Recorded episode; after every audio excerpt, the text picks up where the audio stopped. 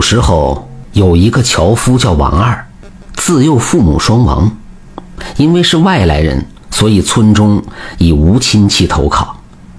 无亲无故的王二只好离开家乡，开始了四处流浪的生活。有一天傍晚，已经五天没吃东西的王二饿晕在河边，恰好被在河边洗衣的刘二娘给撞见了。她赶紧将王二背到家中喂些热粥。这才把王二救了回来。多年来，刘二娘一直一人，她的丈夫早些年出去打鱼，被洪水给冲走了，再也没有回来过。想着膝下无子，见瘦弱的王二可怜，便将他当亲儿子来养。日子一下过去了十多年，王二已经是成人样子，因为家境贫苦，所以也没去私塾念书。只好每天砍些柴火来贴补家用，可天道总不尽人意。二十五岁那年，周围的乡镇发生了瘟疫，刘二娘因此也被夺去了性命。病重的时候，刘二娘很是愧疚，觉得今生亏欠于王二，带着遗憾就撒手人寰了。孝顺的王二舍不得离开这个家，准备给刘二娘守孝三年。好在后来瘟疫总算过去了，王二便继续砍着柴，种些果树，日子过得还算自在。这一天，王二在山间砍柴，突然看见一位姑娘依靠在树旁，她身穿白衫，精致的脸蛋儿就像说书人口中的仙女儿一般。如此动人的姑娘，王二看的是如痴如醉，过了好久才缓过神来。放下手中柴火，上前叫唤了姑娘几声，却不见她醒来。王二心想不妙，便将手伸到鼻下，发现她呼吸微弱，鞠躬表歉意以后，便将这姑娘背到山下大夫家。大夫却不慌不忙地说：“她只是昏迷，开了几副药就走了。”将姑娘背回家后，王二哪有心思去砍柴？心里只是想着姑娘能早日清醒过来，于是他时刻守在姑娘身边，又是喂药又是擦脸，很是照顾。三天后，姑娘终于醒了过来，王二这才长舒一口气，便问了姑娘身世，可姑娘却一脸茫然，双手抱头，很是痛苦的样子，说不出话来。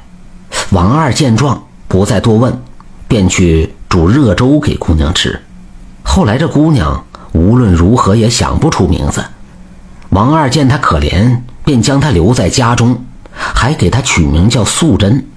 后来两人互有情愫，可王二却始终不敢再踏出一步。他自是家中贫苦，不敢有非分之想。终于有一天早上，王二发现素贞没了踪影。却在房间里发现一个格外精致的布袋子，一打开，里面竟是一些金银珠宝。倘若是他人见到这些价值连城的财宝，定会两眼放光，庆幸不已。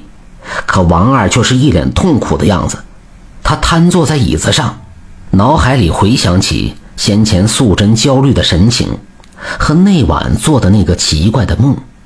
梦里，素贞对王二说。自己已经恢复记忆，原来他本是一只修行百年的狐狸，谁知在关键时候却被歹毒村民所害。素贞还好言相劝，说两天会带领山中妖怪来取全村人性命，叫王二赶紧逃命。梦境是如此的真实，再加上素贞的突然不见，王二深信不疑。接下来的两天里，他走遍了全村。将此事说了出去，还将素贞留下的那些财宝全都分了出去，好让村民能够活下去。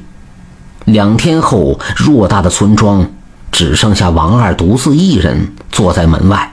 突然，伴随着阵阵轰鸣声，天地间骤然变色，山林间灰尘四起，似有千万只猛兽朝着村庄奔袭而来。王二远远的就看到，带头的是一只巨大的白狐。只见他张牙舞爪，气势汹汹。素贞怒吼道：“王二，我好心劝你走，你为何不走？还将此事告知村民，害得我落得一场空。你可知，那些可都是歹毒之人。”王二视死如归地说道：“素贞，我不知道他们对你做了什么，可要不是没有他们，我和养母就没有今天。当初家境贫苦，是他们出手相助，我才能苟活到现在。你的怨恨。”就往我身上发泄吧，我愿意以自己的命换他们的命。真是个傻瓜，世上哪还有像你如此孝顺、懂得报恩的人呢？素贞突然扑哧一笑，又化成了人形模样。只见他慢慢走到王二身边，轻声说道：“这时如此勇敢，可男女之事就那么胆小啊？”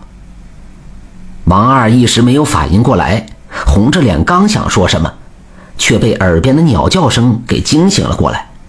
只见屋外阳光明媚，而身穿白衣的素贞正做着饭。王二终于鼓起勇气走到素贞跟前，说道：“愿与姑娘长相守，不知可否啊？”素贞一脸幸福的样子，温柔地说道：“只求此情比金坚。”不知可否？王二傻傻的笑了一声后，紧紧的抱住了素贞。只是他没看到素贞的脸上闪过一丝狡黠。原来素贞的记忆早就恢复了，她确实是一只狐狸。那天她是被山中对头给打伤了。素贞自幼听同类说，人家的男子都是见财忘义、贪生怕死之人，可是跟王二相处那么长时间。素贞心里早有爱慕之情，为了验证王二真心，才用法力让他做了刚才的那个怪梦。没想到王二不但没有忘记村民的恩德，还将钱财全分给他们，自己却留在村里等死。素贞这才明白自己是遇对了人了，就算是断了修行，也愿和王二共度一生。感谢收听名城故事会，喜欢听故事的朋友，那就点个关注吧。